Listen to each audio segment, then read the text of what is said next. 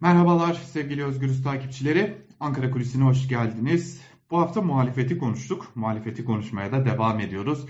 Malum haftaya 24 Nisan'da gerçekleştirilen 6 parti arasında gerçekleştirilen e, toplantıyla başlamıştık. O toplantının ayrıntılarını da bir sonraki gün sizlerle paylaşmıştık.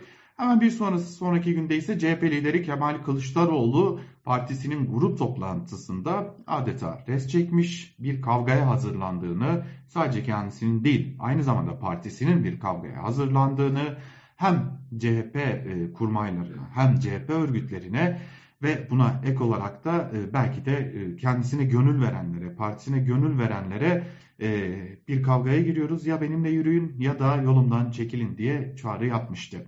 Tabii o çağrının ayrıntılarında Kılıçdaroğlu'nun adaylığına artık kesin gözüyle bakıldığına dair detaylar olmakla birlikte Cumhuriyet Halk Partisi'nin bugüne kadar alışa geldiğimizin dışında bir sert muhalefet izleyeceğini de e, gözler önüne serilmişti.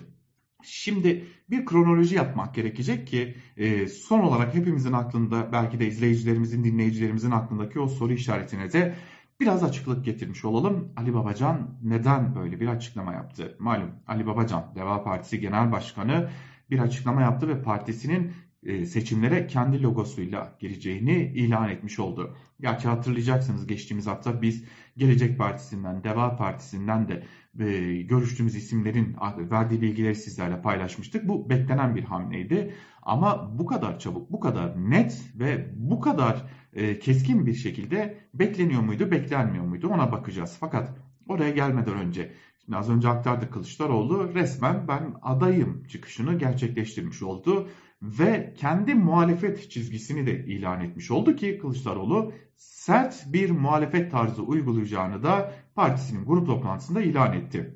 Dün aktarmıştık. E, sert bir muhalefet olacak. Özellikle bayramdan sonra başlayacak CHP mitingleriyle birlikte Kılıçdaroğlu'nun söylemlerinin sertleştiğini, CHP'nin söylemlerinin sertleştiğini, tabii ki burada e, CHP'lerin ağzından aktaracak olursak yıkıcı değil, yapıcı bir muhalefet halinde devam edeceklerini ama AKP'ye karşı, iktidara karşı bugüne kadar takındıkları tutumun dışında daha sert, daha keskin, belki de daha fazla polemik yaratacak tutumları da sergileyeceklerini e, biliyoruz. CHP'lerin aktardıkları da bu yönde. Hemen ardından dikkatinizi çekelim. Çarşamba günü İyi Parti lideri Meral Akşener partisinin grup toplantısında konuştu. Akşener 6 partinin sorunlara bakışlarına dair önemli bir tespitte bulundu. Bizim ideoloji, ideolojilerimiz farklı, sorunlara bakış açılarımız farklı, birçok noktada farklılıklarımız bulunuyor dedi ve bir ama ekledi. O eklediği ama da ise biz bir amaç için bir araya geldik. Bu amaç güçlendirilmiş parlamenter sistem ve demokrasi dedi ve bu noktadaki çalışmaların devam edeceğini de belirtti. Fakat önemli olan cümleler amadan öncesiydi çünkü burada farklılıklara vurgu yaptı. Şimdi bu farklılıklara vurgu konusuna biraz daha 24 Nisan'a dönerek bakmak gerekecek. Malum 1915'in yıl dönümünde e, HDP'li Garo Paylan bir açıklama yaptı ve e, açıklaması daha doğrusu bir kanun teklifi verdi. Her yıl verdiği kanun teklifini bir kez daha verdi ve e, bir anda ciddi bir linçin hedefi oldu. E, hatta Özgürüz Radyo'ya yaptığı açıklamada Paylan e, Meral Akşener fitili ateşledi dedi. Ancak sosyal medyaya baktığımızda başka bir şey daha gördük. Deva Partisi'nden isimlerin e, altılı masadaki diğer partilerden belki de özellikle İyi Parti'den çok çok farklı düşündüklerini, e, Paylan'ın sözlerinin e, ifade özgürlüğü olduğunu belirttiklerini, e, biz demokrasi için bir aradayken e, meclise getirilen bir öneri neden bir bu denli bir linç haline getiriliyor e, diye de itiraz ettiklerini gördük. İşte Akşener'in ifade ettiği o farklılıklardan biri buydu. Ve Akşener kürsüden indikten birkaç saat sonra Ali Babacan Deva Partisi'nin genel başkanı kürsüye çıktı. Biz kendi bayrağımızla, kendi logomuzla ve kendi listemizle seçime giriyoruzu ilan etti. Şimdi tabi burada bazı soru işaretleri var ama o soru işaretleri ilerleyen zaman diliminde netleşecek. Nedir o soru işareti? Bir ittifak çatısı altında mı kendi logolarıyla girecekler yoksa tamamen %7'yi hedefleyerek bir başlarına mı girecekler? Bu ayrı bir nokta. Ancak işaretler Deva, Deva Partisi'nin tamamen bağımsız bir şekilde ayrı bir listeyle hiçbir ittifakın çatısı altında olmadan seçime gireceğine işaret ediyor. Peki %7'yi yakalayabilirler mi? Şu anki anketlere göre e, biraz bundan uzaklar. Ancak %3'ü geçebiliyorlar. Bu da Deva Partisi açısından önemli. Çünkü %3'ü yakaladıklarında hazine yardımı almaya başlayacaklar.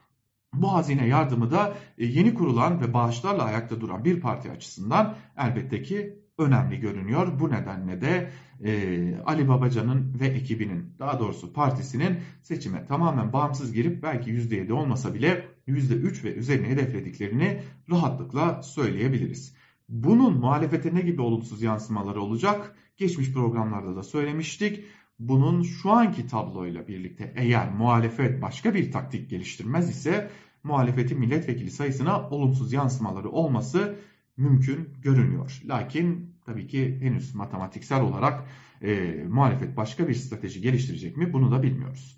İşte bu nedenle kronolojik olarak baktığımızda e, Deva Partisi'nin Genel Başkanı Ali Babacan'ın yaptığı açıklama e, süre gelen bir e, farklı açıklamaların, farklı partilerin farklı açıklamalarının bir devamı olarak da görülebilir. Şimdi buradan bir daha CHP'ye dönelim. CHP ile ilgili başka bir bilgiyi vererek kapatalım programımızı. Cumhuriyet Halk Partisi'nde önümüzdeki dönemde bir MYK değişikliği bekleniyor. Evet, e, malum MYK'lar partilerin ana kurmaylarıdır. MYK'da yer alan isimler, oradan genel başkan yardımcıları, sözcüler belirlenir ve o toplantılarda partiyle ilgili kritik kararlar alınır. İşte CHP lideri Kemal Kılıçdaroğlu'nun önümüzdeki dönemde MYK'da bir değişiklik yapacağı, daha doğrusu şunu söyleyecek olursak partisini seçimlere götürecek olan A takımını belirlemeye hazırlandığı bildiriliyor. Ee, ve bir diğer yandan da CHP içerisindeki bu e, hazırlıkların başka bir noktasında malumunuz olduğu üzere her yıl siyasi partilerde liste krizleri yaşanır. Bu kaçınılmazdı. Belki de demokrasinin de bir gereğidir. Şimdi e, Deva Partisi, Gelecek Partisi, belki Saadet Partisi gibi partilerin e, diğer partilerin listelerinden seçime girmeleri tartışılıyordu. Hal böyle olunca ki Kılıçdaroğlu da bir açıklama yapıp listelerimiz açık demişti. Hal böyle olunca da CHP içerisinde liste yarışı daha fazla kızışacaktı ve genel başkanın eli biraz daha zora girecekti. Şimdilik bu açıklama en azından CHP içerisindeki o liste tepkilerini dinlemiş gibi görünüyor. Ama dediğimiz gibi muhalefet başka bir oyun, başka bir strateji belirleyecek mi? Bunu da önümüzdeki günlerde göreceğiz. Fakat bu aralar muhalefeti çok konuşuyor olacağız. Hele ki bayramdan sonra. Ankara Kulisi'nden bugünlük de bu kadar. Hoşçakalın.